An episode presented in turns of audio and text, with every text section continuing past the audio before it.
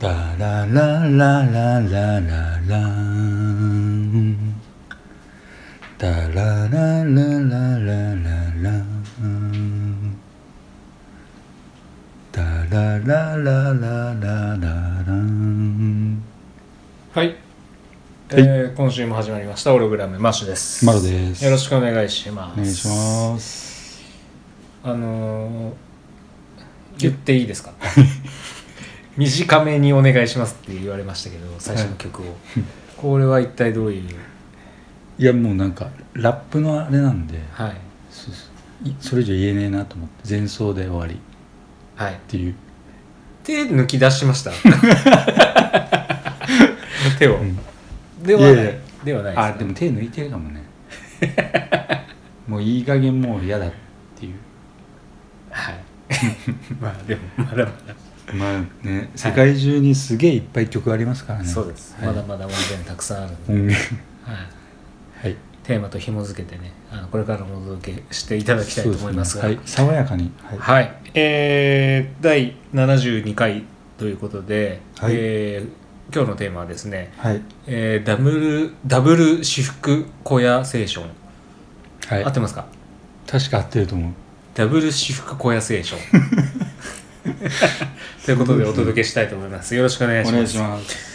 えーっとダブル私服小屋ぐらいまでなんかちょっとイメージ湧くんですけど、はい。要はダブルで私服を肥やしてるはい。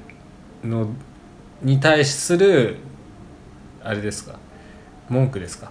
まあそういう考え方ってことですね。その栗コアセーション。小屋セーション。はい。何セーションからそれはインスパイアされてるんですかね？多分シビラレゼシビリゼーションとかで。で それもあんまり耳耳耳障りが。なんか革命とかなかったっけ？なんかシビラレゼーション。なんとかなんとかゼーション？まあ大体でも組織ってオルガニゼーションとか。マスターベーションぐらいしか出てこないですけど。それなんか厨房が言うこと。久しぶりに聞いたその言葉久しぶりにいました、うん、はい。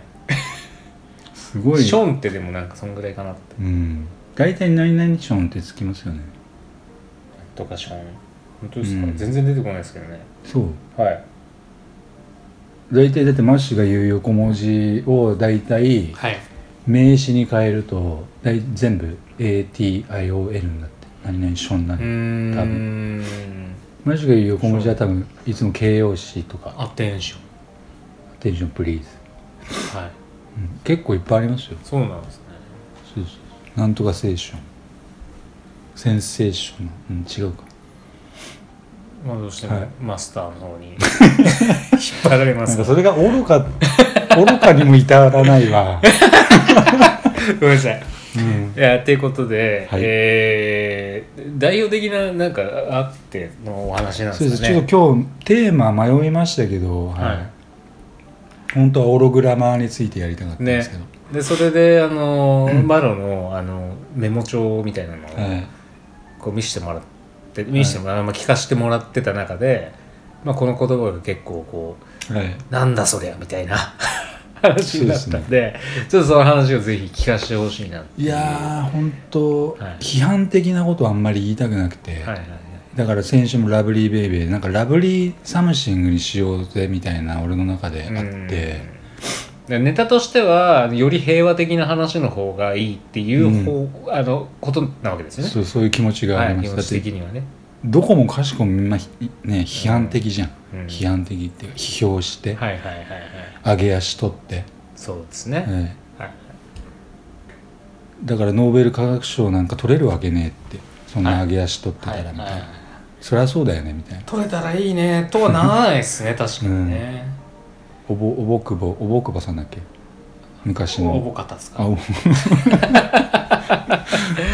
はい。おぼちゃんですね。はい。なんか大体あの人の歴史を見て構図を見て、あ日本ってそういう国なんだって思っちゃったもんね。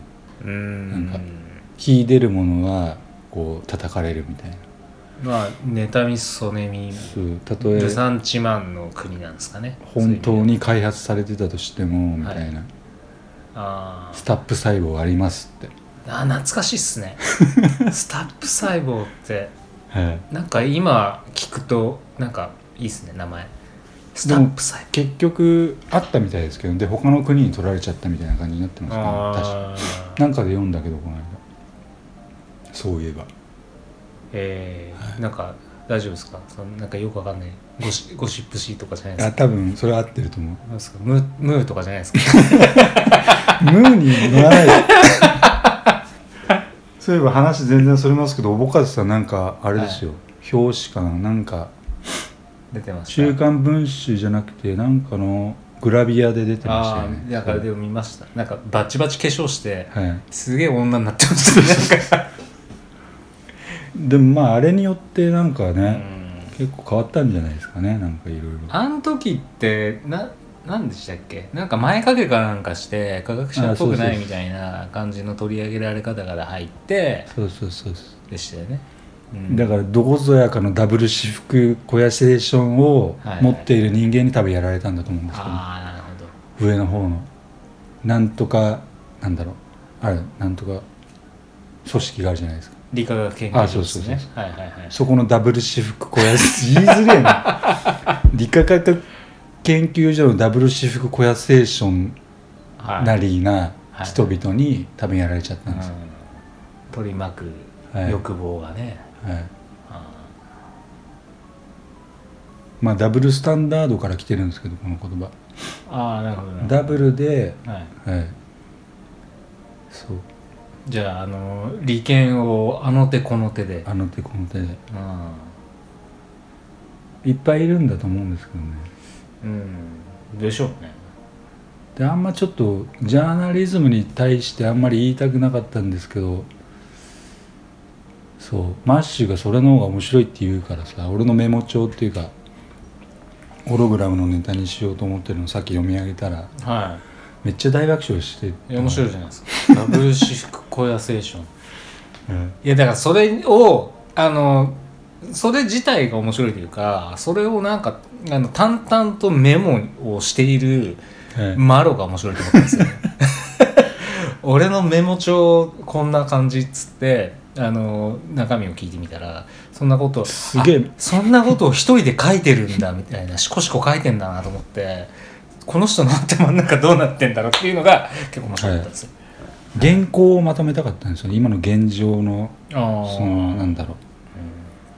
社会社会の情勢というか。だからやっぱりその社会に対する見方がそういうふうに見てるわけじゃないですか。ね。変だよね。ダブルで私服をどうのって思っね。て、いや社会に対するその評価があったから、うん。そういうこう書き起こしがあったって事実じゃないですか。うんね。うん。なんで斬新なんだと。だからちょっと迷ったんですよね。でも書かずにはいられなかったですよね。ちょっとジャーナリズテレビに対してのはい。ちょっと文句ですよね、テレビ局。だからまあ言っていいんですかね、まあ嫌いですよね。昔からね。嫌いというかやっぱ権力を握りすぎてしまったゆえにっていう愚かさを感じるんですよね。あー。なんでそんなテレビ嫌いなんですか？なんでだろうね。なんか公共の電波使っていいようにやりやがってみたいなそういう感じなんですか？ただ荒稼ぎしやがってみたいたただ楽しそうだなってな思ってるだけじゃないですかね。自分たちは。楽しくやってるくせに左うちわで気に入らねえみたいな。そう。でそう感じ。で自分たちの都合の悪い報道はしないっていうそのちょっとこう操作ができるあーまあまあまあまあ。立場にいるみたいな。うんまあ彼らのしがらみの中で生きてるとは思うんですけどね。やっぱスポンサーありきの事業じゃないですか。ただだいぶ勘違いしてる人が多そうなんですよね。ダブル私服小屋セーションでって。うん。まあ金になりますからね。うん。だから僕のメモ帳に書いてあったのが人の不安を煽らないと視聴率を取れないような現行のそのなんつうのテレビのシステムがジャーナリズムを歪めていると。まああれですよ。でも去年だからおと一昨年だかな。はい。であのーインターネットが、あのー使われる予算がテレビ逆転してるんで。そうか。もう変わるね。なので、まあ焦ってるね、まあいよいよ。でここ1年ぐらいはやっぱりテレビでも、ね、それこそ YouTuber が席巻し始め、それでいいと思います、あのーね芸能、まあ、いわゆる今までテレビで電波で活躍されてる方があの YouTuber にチャンネル始めましたみたいな。いい動きだと思います。でなってきてで、まあ、いよいよだからちょっと風向き変わってきたかもってやっぱ思ってるってことじゃないですか、現場の人たちが、うん。うん、これがやっぱ生々しいですよね。だからそれが暴走してより一層不安を煽らなきゃいけないって方向に行くと危ないじゃん。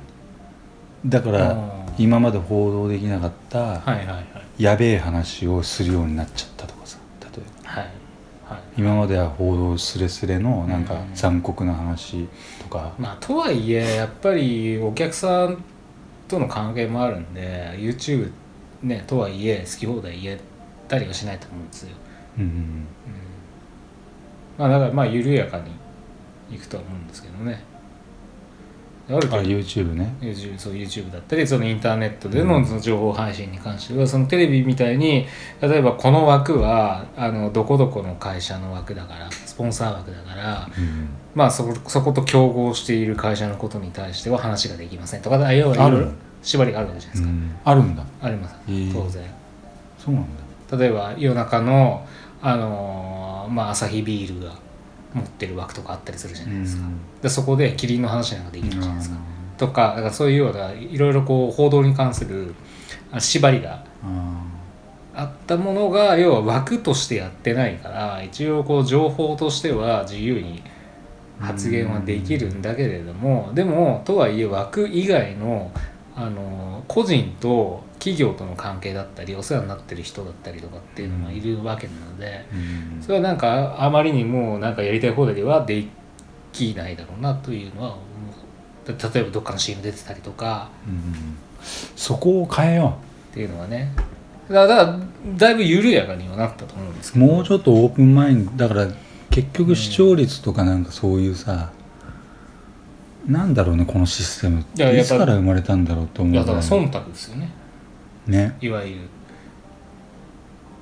で俺が今一番だからオログラムで言いますけど愚かにも言いますけどその食を扱ったさそのよく番組いっぱいあるじゃないですか。食。食べ物。食べはいはいはい。もうなんかその辺がもうね具合悪すぎて例えば大食いもそうですし。大食いは確かに僕大食いもそうですしあとその旅番組とかで要はみんないい思いをしているゆえ上にまたさらに食べ物を食べ行くじゃん。それダブル私服小屋聖書そうなんですね。ダブル私服小屋青春はそうなんですね。あれいい思いなんですね。いやいい思いっていうかその例えばあ普段美味しいものを食べれない人間がいるとするじゃないですか。ーはいはいはい。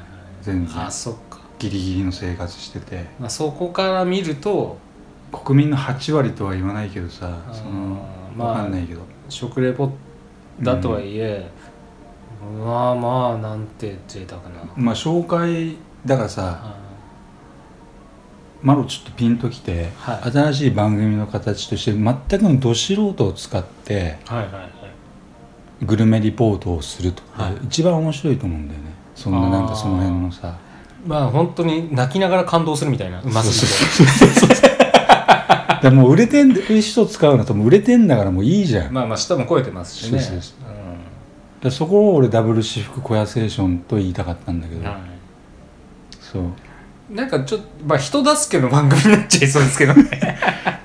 そうあるべきじゃない。食事についてなんかレポートしてくれって言っても腹が減ってるから何食ってもうまくって。だから有名人を使わないと視聴率が取れないっていうこのスタイルはちょっとやめていただきたい。即刻。はいはいはいそうそうそうなってくると芸人も歪んでくるし、うん。いやぶ何？面白い芸人ゲ俺芸好きなんであの芸人っていうか漫才。はいはいはい。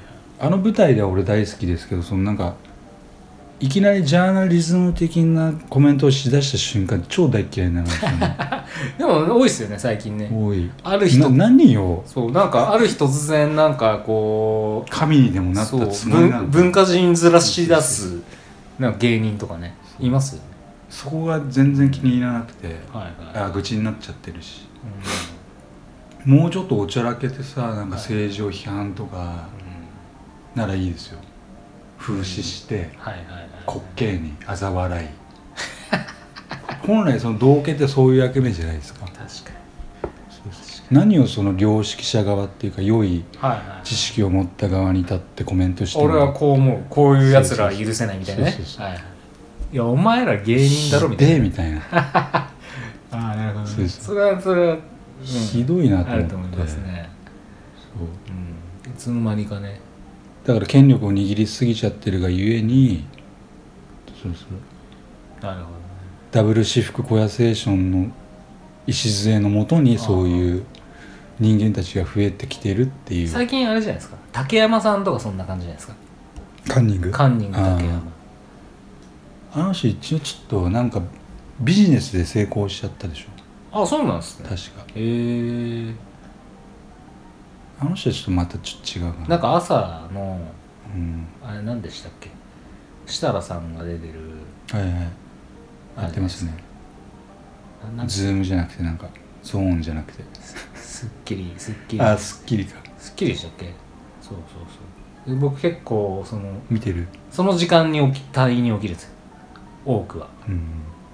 あの番組がやってる時間帯に起きて、なるほどやってる。であれこれあれこれあのじゃあ山口達也とか結構めっちゃす見てたでしょ？ー見てましたね。一時期。見てました、ね、ジップ。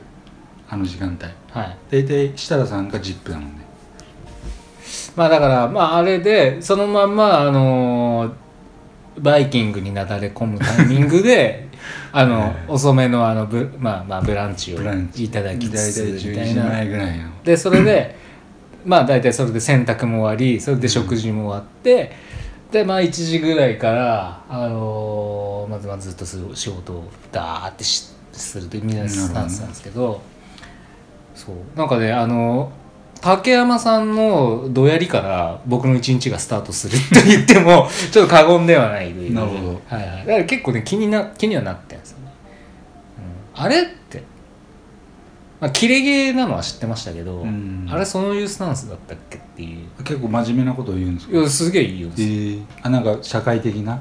社会的な部分あの切り取られ方もそうですし、うん。であのコーナーであの要はミノモンタのテレビ相談みたいなのに近い、もうちょっとカジュアルなやつで質問者からの視聴者があの私の友達でこうこうこういう人がいるんですけど、ちょっと私は尺に触るんですみたいなちょっとした愚痴の投函みたいなのがあって、うん。どう思われますか？みたいな。でそれであのレギュラー陣がうん。なんかあの千秋千秋とか、うん。あまあまあ答えたりするんですよ。でギャーギャー言って信じらんない。私だったらこうするみたいな。でそれに対してなんか俺はこうだねみたいな結構ちょっとどうやるみたいな、うんあれ？みたいな。お前 いじられいじられ芸でキレ芸じゃないっけ、みたいな。今全然違うよね。なんかちょっといつの間にか文化人っぽくなってて、うん。でそのタイミングそれがちょっとなんか朝朝一いただけないなみたいな。お前がその時間に起きてんのが悪いんだろうみたいな感じですけど。い でも見ちゃうでしょ。や見ます見ます。朝やっぱ起きてなんやかんやねそう。そうぼーっとしててでもそういうものがあるから問題提起ができるっていうのがあるっていうかこの間俺土日にテレビつけてワイドショーやってなくてちょっと寂しかったんだよねなんかね。あ土日はね。あれ？いつも通りみんな文句言ってないみたいな。僕いや僕土日の方が結構好きっすよ。まあそうなんだけ王ど様のブランチとかやってたりとかして。あんま俺テレビ見ないんですけど。平和平和じゃないですか。そうでもなんかちょっとね違和感を感じたってまあ平日はずっとやってんじゃんもう同じ内容も。何回も味上げ足取って。コロナだねなんだ山口だ、うん。い伊勢谷だね。お決まりそのルーティンみたいな。そでそれで菅さんの話になってっていうのを繰り返すっていう、なんかはい、戦時下の日本もそうだったかみたいないさやなんか。ねいやいやそうでしょうね。大勝利。ずーっとそこれでねこれ洗脳されるわけですよね。うんはい。で危ないですよね。だからこう報道はこう非常に危ないと思いますよ。ほとんどテレビ見ていると思うんですけど。ちょちょっとだからあの意識してあの距離感を考えないと、あっという間に洗脳されるみたいな感じですよ。だからそういうあそうなんだっていう気になりますもんね。ずっと聞いてると、だから本当みんなどう思ってんだろうなと思ってさなんか、うん。お俺は考えすぎで結構なんかまあ、ただ今若い子テレビ見ないみたいですからね、でしょうね YouTube YouTube 見たりとか。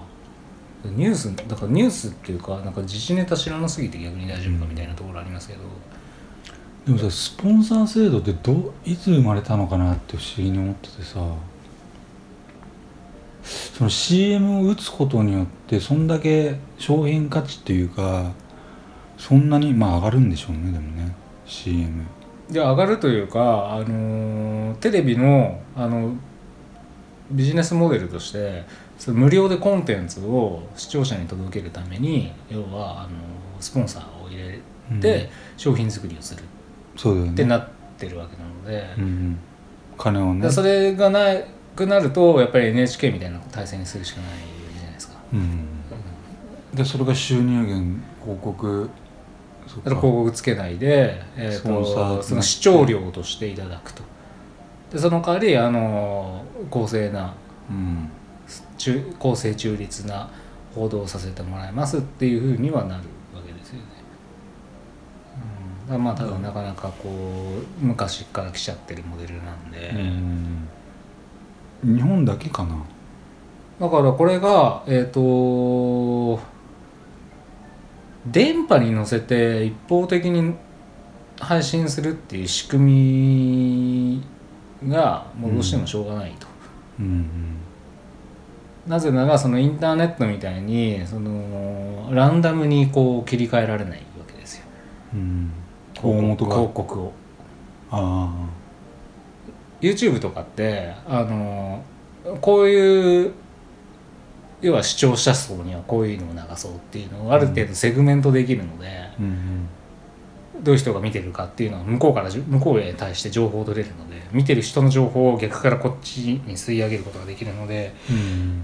そういうような操作ができますけど電波って垂れ流しなのでなるほど。届届いた側でどういうことが起きてるかっていうのはやっぱり把握できないもんですから、うん。うん、だからこっちである程度想定してそれに対してうん。まあこういう配信をして。だからきっとこの時間の層は、えー中高年層のまあしかも多くは女性を見ている女性女性が見ているだろうってなれば、うん。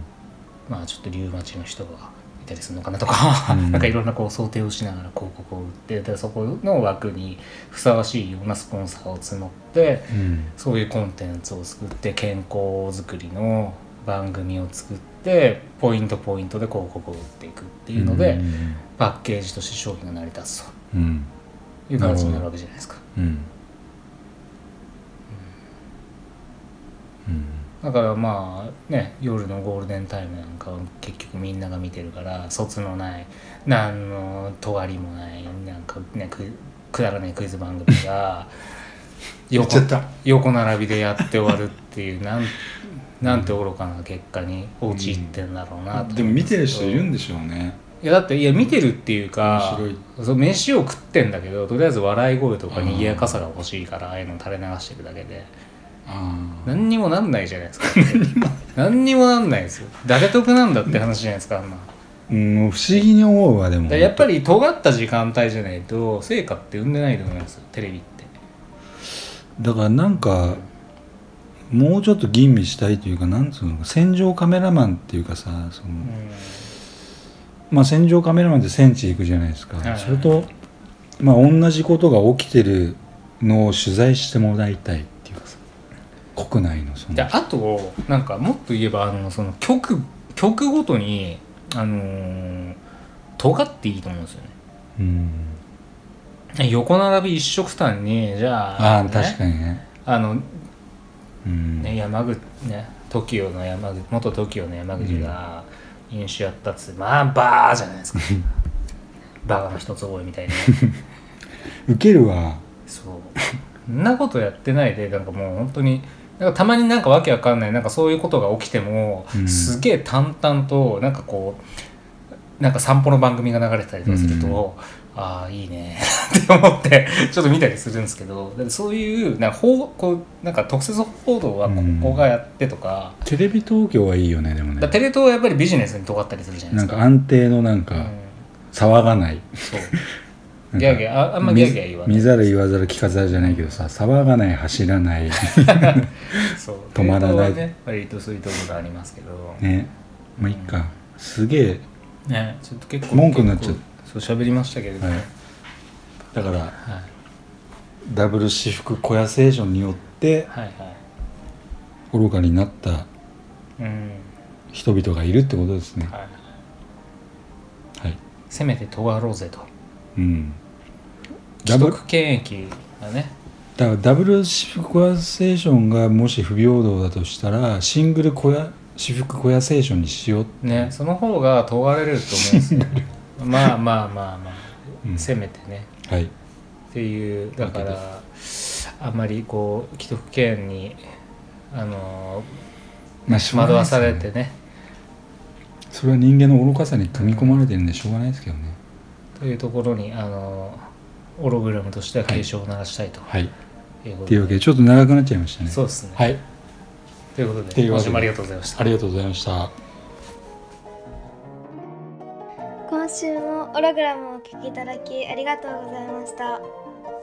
番組へのご意見ご感想はオログラムのホームページよりお問い合わせください。また来週もお楽しみに。